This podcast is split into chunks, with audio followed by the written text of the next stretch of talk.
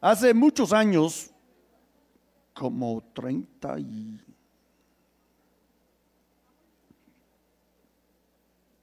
Como 27 años, yo creo, ya, ya perdí la cuenta.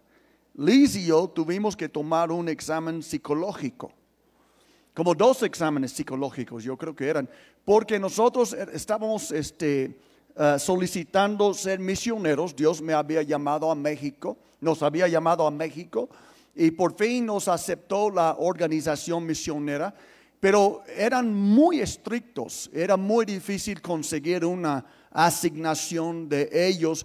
Entonces, además de todos los exámenes físicos que tenemos que tomar, tomamos exámenes teológicos eh, para saber nuestro nivel de, de conocimiento de la Sagrada Escritura y nos dieron exámenes psicológicos para ver si estamos loquitos o algo.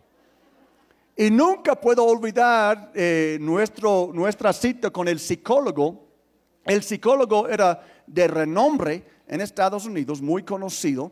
Y este, nos, nos sentó en su oficina y dice, bueno, Randy, cuando yo estaba leyendo los resultados de tu examen, al principio me preocupé un poquito, pero después pensé, bueno, nada más está siendo honesto.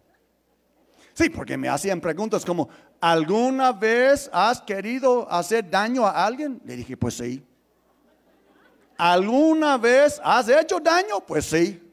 ¿Algún? No, si tú me preguntas alguna vez, las respuestas van a ser largas. Porque hay un antes de Cristo y hay un después de Cristo, ¿verdad? Pero después él lo mira a Liz y dice, ¿y tú, Liz? Cuando yo leí tu los resultados de tu examen, yo pensé que estabas por ascender al cielo. Yo no sé si no estaba siendo honesta o así de santa es, ¿verdad? Ahora bien, ¿cuántos de ustedes conocen a alguien? Yo quiero que levanten la mano. Si tú conoces a alguien como mi esposa que está al punto de ascender al cielo solita. ¿Cuántos conocen a alguien así? Wow, estoy decepcionado, no conocen a nadie, ni, ni tu mami, ni tu mami, ni tu abuela, alguien que tú dices, no, esa persona sí es santa, yo creo que va luego. Ok, bien, ok. Ay, tengo mucha, mucho trabajo aquí porque no hay nadie santo, se ve. ¿Y cuántos de ustedes se dan cuenta levantando la mano que tú no eres aquel alguien? sí, ¿verdad? Puede ser que conocen a alguien, pero no soy yo, porque yo no estoy por ascender a ningún lado. Cuando llegamos a los pies de Cristo, cada uno llega con su cola. Si les estoy viendo. Cada uno llega con su cola. Ahora, algunos tienen una cola de puerquito. No está muy largo, pero sí está torcida. ¿Verdad? Y otros llegan con cola de dragón. Está bien larga su colita, cola, pero todos llegamos con una cola. Y desde entonces, cada uno, desde que llegamos a Cristo, no todos aquí son cristianos, gracias a Dios, porque a mí me gusta presentar el Evangelio a gente que no ha, tenido, no ha tenido la oportunidad de ser salvos todavía. Si tú no eres cristiano, no estoy hablando de tu colita, estoy hablando con los cristianos, pero hoy Dios puede cambiar todo lo que tienes en tu vida. Pero nosotros que somos cristianos, llegamos con la cola. Algunos de porquitos, otros de dragón, pero todos llegamos con una colita y Dios comienza a transformarnos. Comenzamos a llevar la vida cristiana, pero la llevamos a nuestra manera, lo llevamos digamos, lo mejor que sepamos hacerlo, a veces. A veces hacemos cosas sabiendo que no debemos hacerlos, pero bueno, en fin, llegamos con la cola que tuvimos y comenzamos una nueva vida caminando con el Señor. Aún así, todos tenemos algo, algo en común. Y quiero darles la oportunidad de gritarme una respuesta, de adivinar qué crees que tenemos al, ¿qué crees que tenemos en común? Sea que tenemos cola de puerquita o cola de dragón, ¿qué será que todos tenemos en común? Pecadores, ¿qué más? Creemos en Jesús, creemos en Dios, ¿qué más? Ok, algunos sí, no les escucho bien. Somos hijos de Dios. Ok, bien, entonces mira, hoy vamos a comenzar un libro que yo llevo semanas luchando de cómo voy a presentar este libro.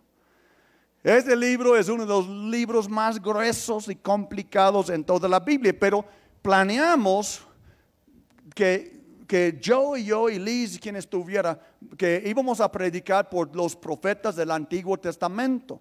Y hoy nos toca el pobre profeta que créeme que si Dios me diera su chamba, yo no sé qué haría. Hoy nos toca comenzar de hablar de la vida del profeta Oseas y hemos preparado una introducción para este libro. El libro del profeta Oseas. Oseas vivió en el reino del norte en Israel, al que a veces llaman Efraín o Jacob, alrededor de unos 200 años después de que el reino del sur se hubiera separado de Judá. Recuerda la historia del libro de Primera de Reyes. Oseas fue llamado a hablar a nombre de Dios durante el reinado de uno de los peores reyes de Israel, Jeroboam II. La nación estaba cayendo en el caos y en el año 722 el grande y terrible imperio asirio arrasó y destruyó a Israel. De nuevo, mira la historia de Segunda de Reyes. Y Oseas había visto venir todo esto. El libro es una colección de aproximadamente 25 años de predicaciones y escritos, y casi todo es poesía. Y esta colección ha sido diseñada para contener tres secciones principales. Profundicemos y verás cómo funciona. La sección inicial cuenta la historia del matrimonio destrozado de Oseas con una mujer llamada Gomer, quien comete adulterio. Ahora, no es completamente claro si Gomer se acostaba con otros hombres antes o solo después de que se casaron, pero ellos tuvieron tres hijos y luego las cosas se desmoronaron. El punto importante es que Dios le dice a Oseas que a pesar de la infidelidad de Gomer, él debe ir a buscarla, pagar sus deudas a sus amantes y comprometerse en su amor y fidelidad hacia ella una vez más. Y luego, Dios dice que todo esto, el matrimonio roto y luego restaurado, y los hijos, son símbolos proféticos que cuentan la historia de la relación de Dios con Israel. Dios ha sido como un marido fiel a Israel. Él los rescató de la esclavitud, los llevó al monte Sinaí, donde entró en un pacto con ellos. Les pidió ser fieles únicamente a Él. Pero luego Él llevó a Israel a la tierra prometida, y ellos tomaron toda la abundancia que Él les dio y la dedicaron a la adoración al dios cananeo Baal. Así que Dios tiene una razón legítima. Él podría terminar el pacto y divorciarse de Israel, y Él considera el hacerlo. Pero en lugar de ello, Él les dice que va a buscar a Israel de nuevo y que renovará su pacto con ellos, y les explica por qué. Es solamente por su propio amor, compasión y fidelidad. Después, Oseas describe lo que todo esto significa. Él dice que las consecuencias por la rebelión de Israel serán la derrota inminente por las otras naciones y el exilio, pero que hay esperanza de una restauración futura. Un día Israel se arrepentirá otra vez y regresará a adorar a su Dios. Y dice Oseas, Él pondrá sobre ellos un nuevo rey mesiánico del linaje de David, quien les traerá la bendición de Dios. Y así, esta sección introductoria nos presenta todas las ideas principales del libro. Israel se ha revelado y Dios traerá severas consecuencias, pero el amor del pacto de Dios y su misericordia son más poderosos que el pecado de Israel. Así que en las secciones restantes del libro, la poesía de Oseas desarrolla estos temas con mayor profundidad. Tenemos dos colecciones de las acusaciones y advertencias para Israel, y luego cada una de estas concluye con un poema lleno de esperanza acerca de la misericordia de Dios y de la esperanza para el futuro. Oh. Ahora les invito a ponerse de pie, vamos a leer un texto. Eso les va a espantar, ¿eh? De hecho, no quiero que vayan imaginando cosas de un servidor o de Joe. Voy a seleccionar una víctima para usar como ejemplo ahorita. Pero vamos a ver lo que dice la Biblia. Oseas capítulo 1, versículo 2. La primera vez que el Señor habló por medio de Oseas, le dijo, ve y toma por esposa una prostituta. Ahora, yo no sé por qué dicen aquí en la, el video que no saben si ya era o si, yo creo que ya, ya estaba en la vía corta cuando Oseas fue a recogerla. ¿Te imaginas?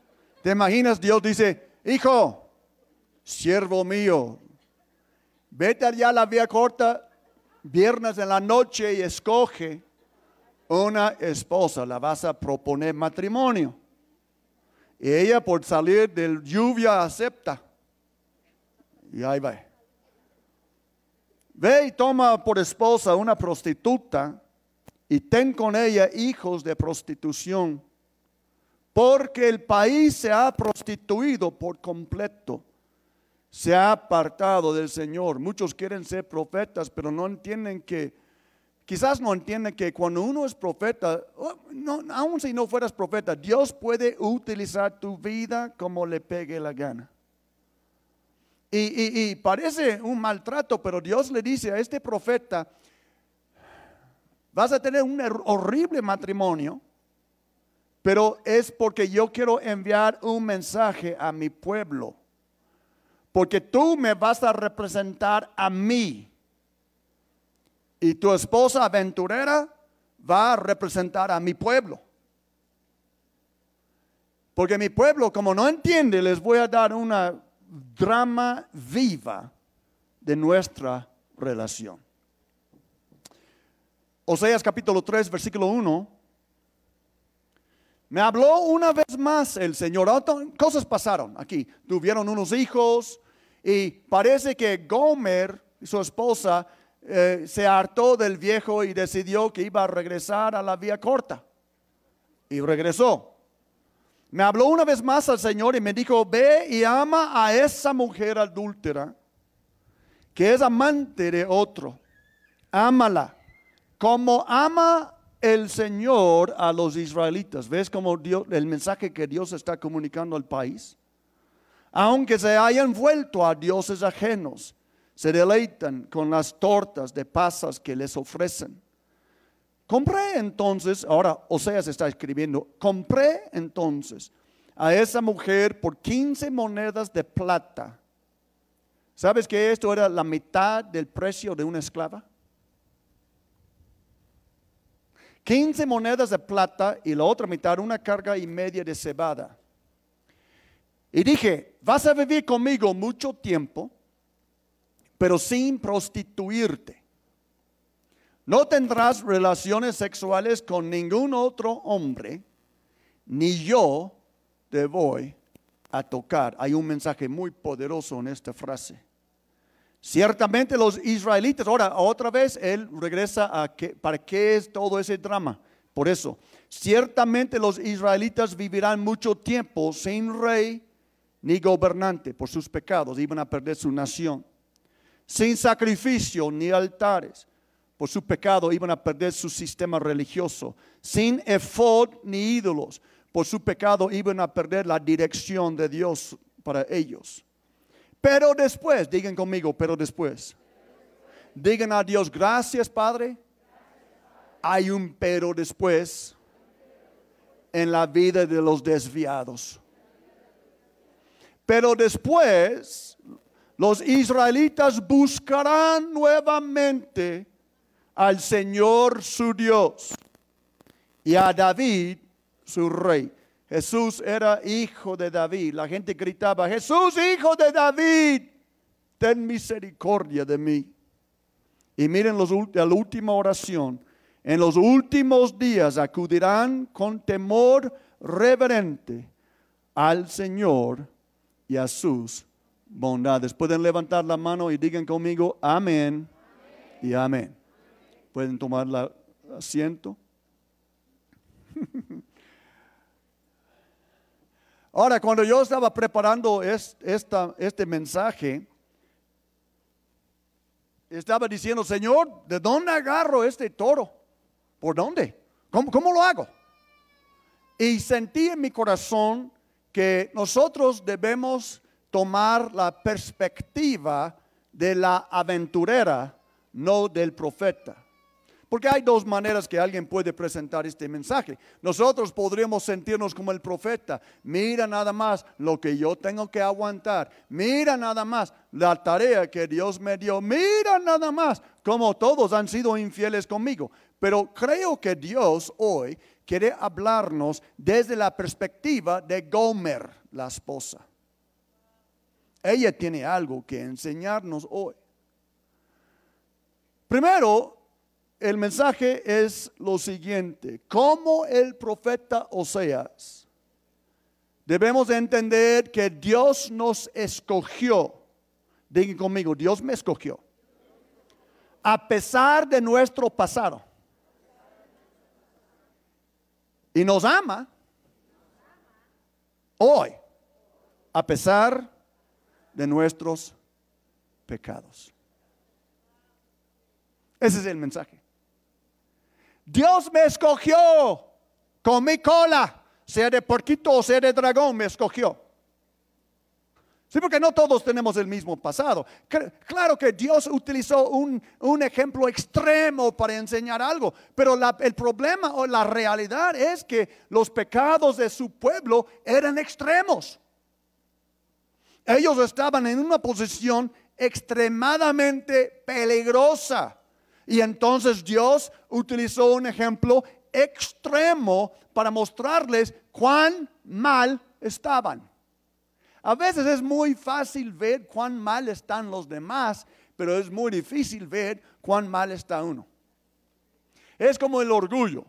Yo creo que el orgullo, que es la madre de todos los pecados, es el pecado más fácil detectar en otra persona y más difícil detectar en ti mismo, ¿sí o no?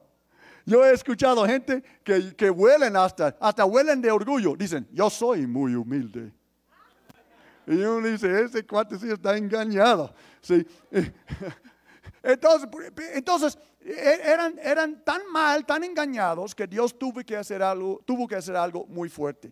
Pero el mensaje para nosotros, ¿cómo lo, lo cambiamos a, a nosotros, 2023? Es esto. Todos nosotros tenemos un pasado. Y Dios fue a la vía corta espiritual para escoger su esposa. Sí, porque Dios no escogió su esposa de gente, ya justa. Dios no escogió su esposa, que es la iglesia, de gente ya santa. Dios nos escogió pecadores y nos santificó por la sangre de Jesucristo. Todos nosotros, como estaba enseñando en Puerto 1, tenemos que entender que nacimos pecadores, que no somos merecedores de la gracia de Dios. Dios nos escogió con la cola que tuvimos y nos sigue amando a pesar de que todavía seguimos pecando.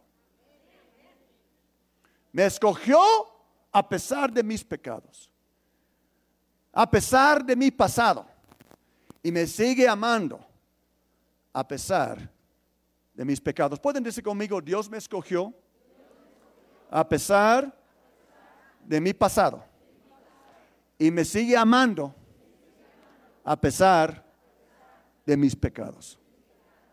Les quiero leer algo de 1 de Corintios capítulo 6. El apóstol Pablo estaba recordando a los corintios de su pasado, porque a veces uno olvida. Los fariseos tienen memoria corta en cuanto a sus pecados, pero memoria larga en cuanto a los pecados de los demás. Sí, y entonces Pablo estaba recordándoles de su pasado.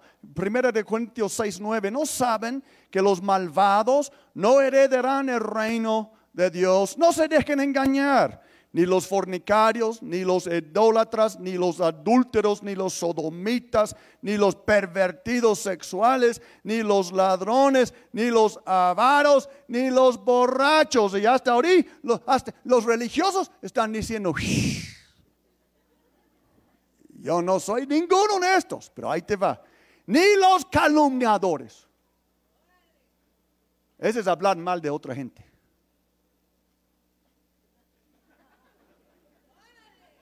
uno dice, híjole, casi escapé la lista y Dios tuvo que poner chismosos allá. Y como me encanta chismear.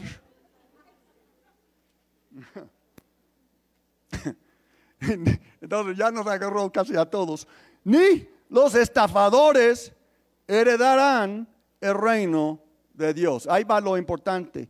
Y eso eran, digan, eran algunos de ustedes. No todos, algunos tienen cola de porquito, no eran tan malos, y otros de dragón. Y eso eran algunos de ustedes, pero ya han sido lavados, ya han sido santificados, ya han sido justificados en el nombre del Señor Jesucristo y por el Espíritu de nuestro Dios. Podemos darle gloria a aquel que perdona pecados. Amén. Dios perdona. Dios nos escogió. Cuando, si tú eres salvo, si tú naciste de nuevo, es porque un día Dios te escogió y te llamó. Y te puedo garantizar que no te llamó ya justo, ya, no te llamó ya limpio, te llamó una prostituta espiritual de la vía corta, Dios llamó tu nombre y tú llegaste a conocer el perdón de Dios y la limpieza que solo puede dar la sangre del Señor Jesucristo. Amén. No se bloqueen cada vez que digo vía corta, porque algunos se desconectan y dicen, ah, ese no soy yo, ese no soy yo. Pero espiritualmente, pues sí. Dios no salva justos porque no hay justos. La Biblia dice, no hay ningún justo, ni uno. Jesús dijo, yo no vine a llamar a los justos, más a los pecadores a la salvación. No son los sanos que necesitan un médico, son los enfermos que necesitan un médico. Y un gran médico vino que se llama el Señor Jesucristo para rescatarnos de la vía corta. Podemos darle gloria.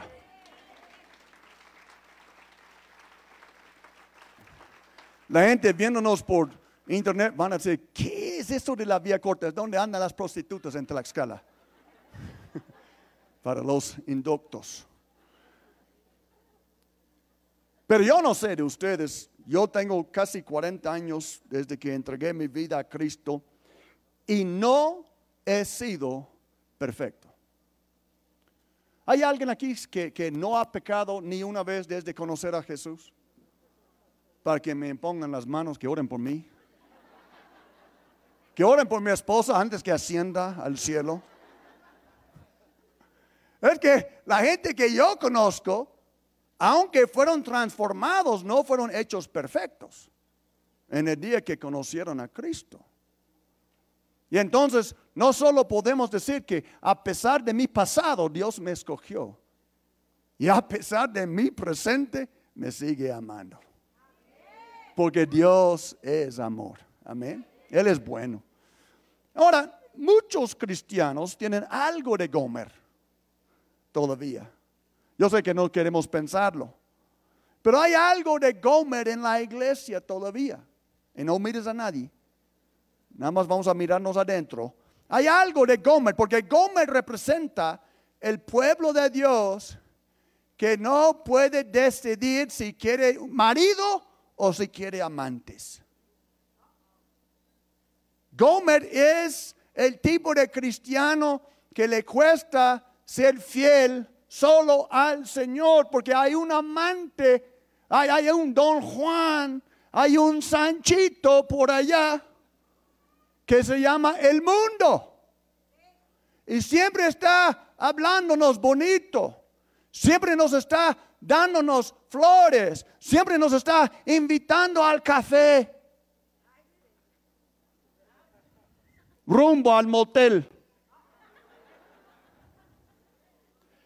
Si tú quieres, mujer, que un hombre solo quiere tomar café, necesito hablar contigo como padre espiritual. Aún no, ningún, ni los camioneros quieren tomar tanto café, quieren tomar otra cosa.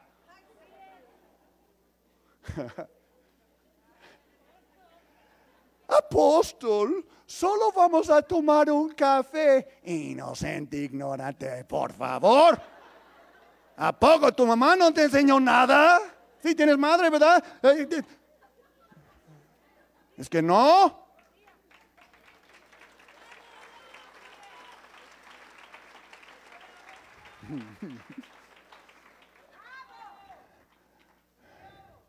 Tu esposo dice, Juanito, la comadre me dijo que te vi en el coche con otra mujer.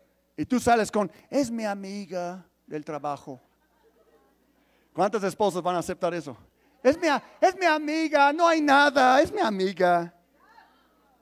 O, el marido que dice, yo te vi en Facebook que estabas en un café con otro hombre. Solo estábamos tomando café. Santiago capítulo 4.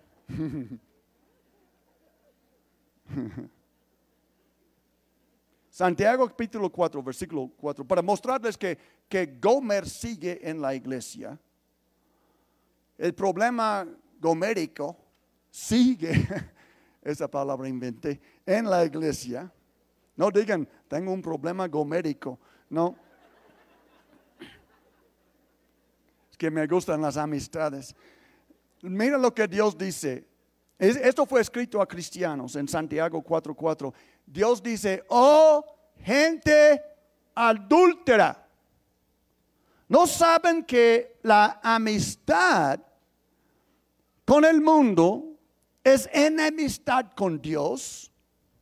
Si alguien quiere ser amigo del mundo, se vuelve enemigo de Dios. en un nivel yo quiero pararle decirle, don Santiago, espérame tantito. ¿Cómo estás mezclando adulterio con amistad? Porque no puedes ser amigos con ciertas personas si tienes un compromiso matrimonial con otra persona. Si los maridos fieles no tienen amigas y las esposas fieles no tienen amigos, y no tomen café con cualquier rumbo al motel. A ver, ¿estoy hablando en japonés o me están entendiendo? Como están diciendo, no entendí nada de lo que... Me están diciendo, no metiche, yo tengo un café planeado para el rato.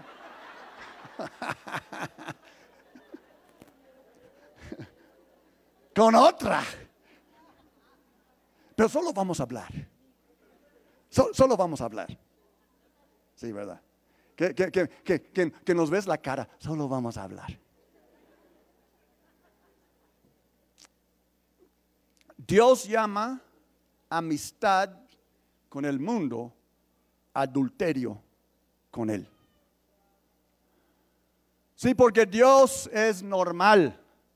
No, no, no, no, no. Dios no es normal. Pero es normal que un cónyuge tenga celos cuando su compañero o compañera es demasiada, demasiado amigable con terceras personas. Estoy hablando de, bueno, los dos, tanto natural como espiritual. Por eso Dios no estaba hablando de que esa gente andaba en el motel, Él estaba hablando de un adulterio espiritual. Amistad con el mundo. ¿Qué es el mundo? El mundo es el sistema humano que no reconoce la autoridad de Cristo sobre ellos.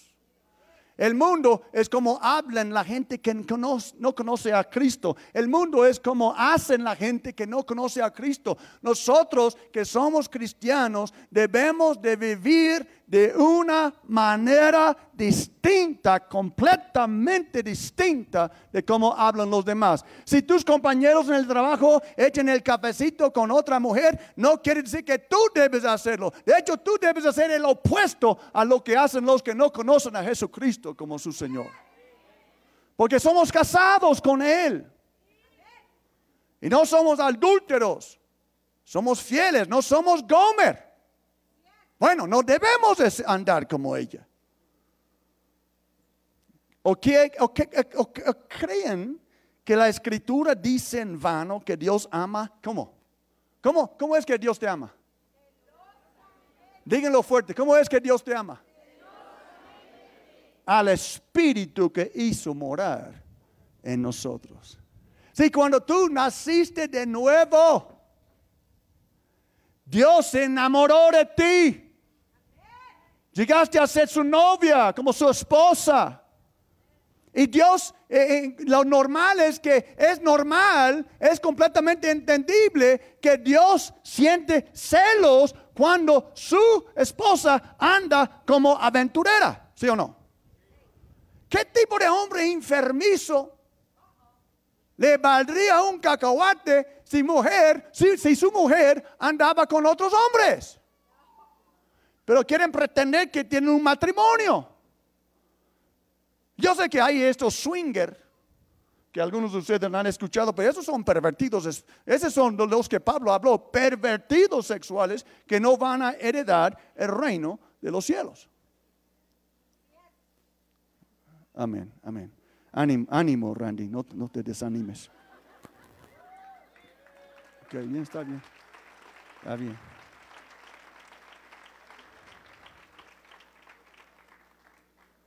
Que Dios te ayude, Liz, y yo te encuentro tomando un café con otro. Porque yo no creo en cuentos. Solo era un café. Que me ves la cara. Los maridos, ay, ay, hay solo una taza de café y nosotros la tomamos, lo tomamos. Sí, Dios es celoso por ti. Dios es celoso por ti. Dios es celoso por ti. Dios es celoso por ti. Y quizás con la primera no vayas luego al motel. Quizás la primera de veras solo tomas café. Y en la segunda tomas café con azúcar. Y con la tercera tomas café con azúcar y con lechita. Pero todo va rumbo al motel. Porque el mundo te quiere contaminar. El mundo odia a tu Dios. Y como sabe Satanás que él no puede con tu Dios, él te ataca a ti para desfamarte, para humillarte, para corrompirte y así desquitarte con el único que es santo, santo, santo, Dios todopoderoso. La tierra está llena de su gloria.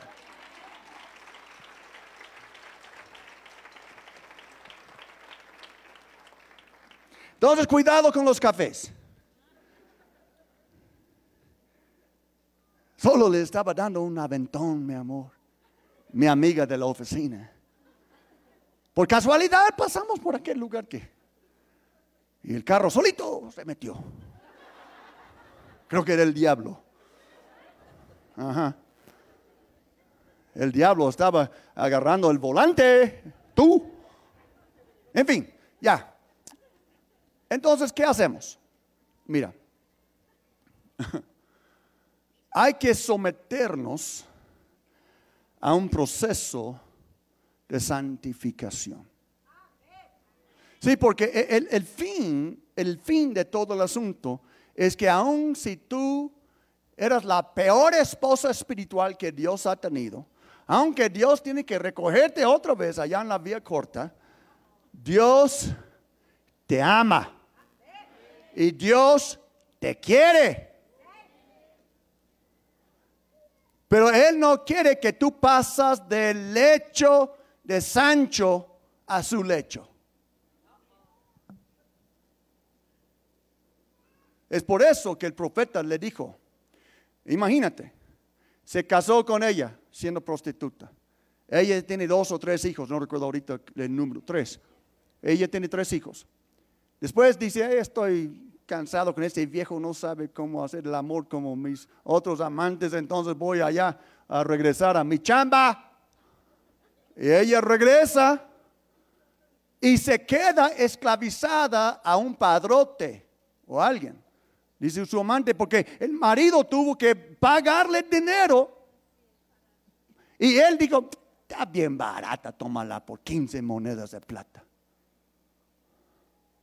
la compra y la regresa a la casa, pero no para hacer el amor con ella. No, no, para, no para decir, no pasó nada, mi amor. Báñate como siempre. No, no, no. Él dice, ¿sabes qué? tú no vas a prostituirte con nadie, ni yo te voy a tocar. Y con eso Dios está mandando un mensaje a su pueblo. Dios no es tan desesperado por tu amor que Él quiere echarse contigo y todavía hueles de tus amantes. Hay un proceso de santificación. Hay un proceso de arrepentimiento. Yo no sé qué estaba pensando Gomer. Quizás estuviera pensando, hoy voy a regresar a la casa, me voy a bañar, vamos a hacer el, tú sabes qué, y en la mañana le hago desayuno. Y no pasó nada. Con uno de esos él va a olvidar todo. Y el profeta dice, no, no, no, no, no lo creas. Aunque tú estás viviendo en mi casa, no te puedo tratar como esposa hasta que seas santificada.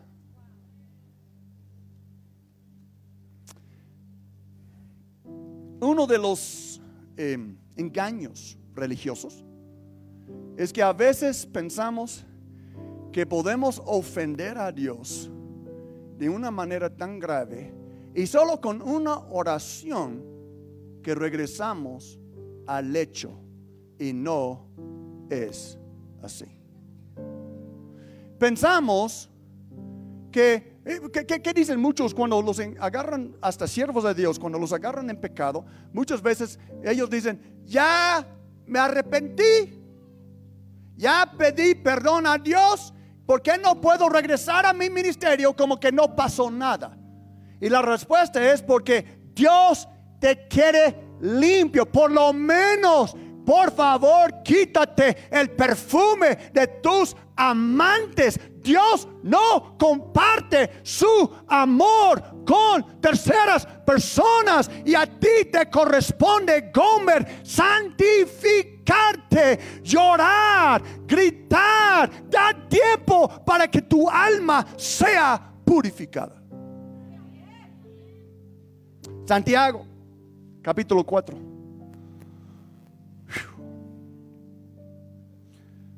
Pues tócale. O está chiviada. Tócale pues.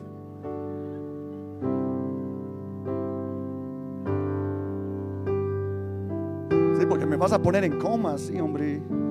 Sí, ya. Ella trabaja conmigo, ella sabe que la amo. Que así me gusta. Santiago sigue su discurso en versículo 6. El mismo que dijo, llamó a todos los hermanos adúlteros. Él dice, pero Él nos da mayor ayuda con su gracia. Digan conmigo, Dios me da mayor ayuda con su gracia. Por eso dice la escritura, Dios se opone a los orgullosos, pero da gracia a los humildes. Los orgullosos dicen, no pasó nada. Te pedí perdón, ¿cuál es tu problema? ¿Por qué no me puedes aceptar como soy? Y Dios no acepta eso. Él dice, no, no, no, no, no, no, no, no, no. Quiero ver el moco del arrepentimiento. Quiero ver el fruto de sinceridad. No me veas la cara, Dios dice, no creas porque yo soy amor que no soy santo. No creas porque yo soy amor que soy un tonto.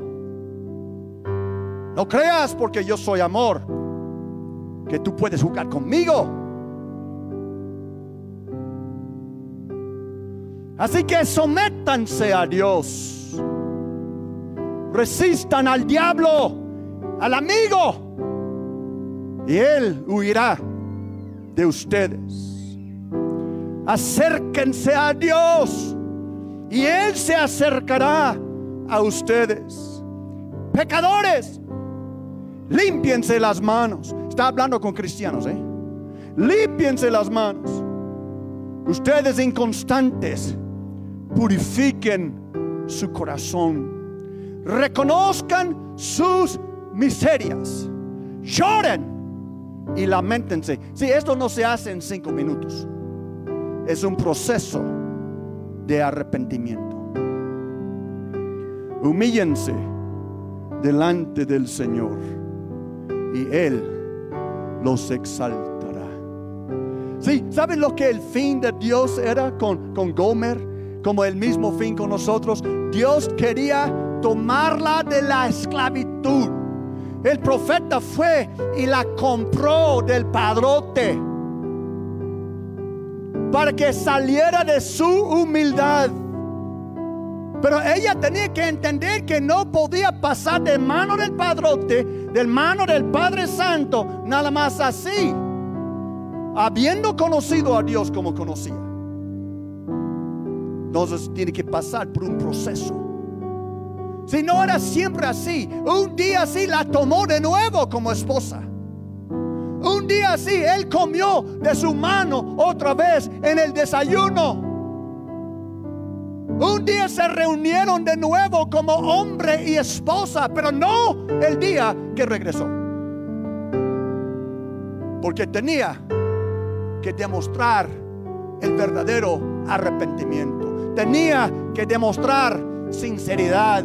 Él tenía que ver el moco del arrepentimiento el llanto, la tristeza por haber pisoteado algo tan hermoso que Dios le dio.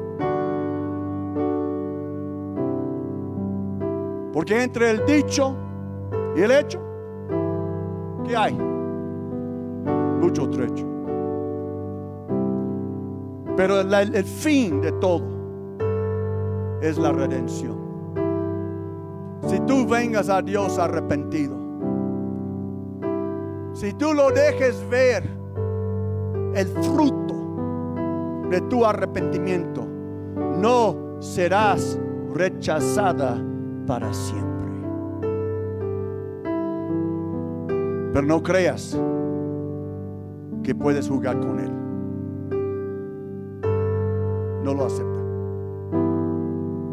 Él requiere el arrepentimiento. Él requiere la sinceridad. Porque te quiere exaltar. Él te quiere exaltar. Él no puede exaltarte cuando todavía hueles de la vía corta. Él no puede exaltarte si todavía hueles de tu amante. Él no puede exaltarte si todavía te comportas como prostituta. Pero una vez que te hayas humillado delante de Él y hayas demostrado el fruto del arrepentimiento, hayas permitido que el Espíritu Santo haga una obra de santificación adentro de ti, entonces va a llegar el día cuando Él dice, ya lo hiciste, y te va a exaltar. Esa es mi esposa, va a decir, esa es mi esposa. Esa es mi esposa.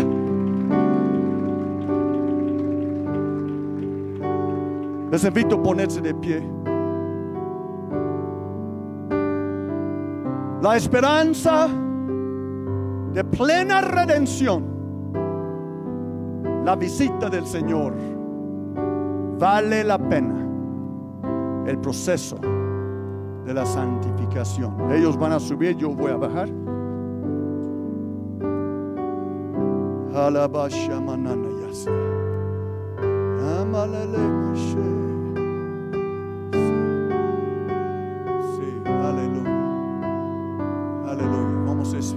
Estamos esperando plena redención. Plena redención. Plena redención. Si la primera vez que Dios, que Oseas conoció a Gomer, no la compró, la tomó como esposa. Pero para rescatarla, la tuvo que comprar. Redención significa comprar. Sí, rescate. ¿Cuánto es mi rescate? Los secuestradores, ¿qué es la primera cosa que hacen? Piden rescate. Y Dios mandó a su profeta a rescatar la aventurera porque Él quería mostrarle su amor. Quería pasarle por un proceso de limpieza, de purificación, para que una vez más, como en el día de su boda, él podía exaltarla. Y con orgullo decir a todo el mundo, esa es mi esposa retenida. ¿Sabes qué? Tus pecados arrepentidos no le dan pena a Dios, son los pecados retenidos que le dan pena. Sí. Sí, porque una vez que Dios te perdone, una vez que tú te sometes a Dios y Él te purifique, no importa lo que dice el diablo, porque tus pecados son cancelados. Pero los pecados retenidos, el diablo tiene derecho de reclamar. Tú sabes que él sigue en eso. El diablo puede decir. Y la pena que nuestro Dios tiene es cuando su enemigo, el diablo, tiene la razón acerca de sus hijos. Entonces Dios hoy nos ofrece redención nos ofrece un lugar seguro donde podemos ser restaurados. Gracias a Dios, Oseas no dejó a Gomer allá en la vía corta, la trajo a su casa. La escondió en la casa. Le dijo, aquí, todavía no vas a comportarte como mi esposa, pero vas a arrepentir, vas a limpiarte, vas a prepararte para el día de restauración. Y allí en, a solas, ella limpió su vida y regresó a ser la esposa del profeta. Vamos a cantar mientras van pesando sus corazones y ahorita voy a terminar.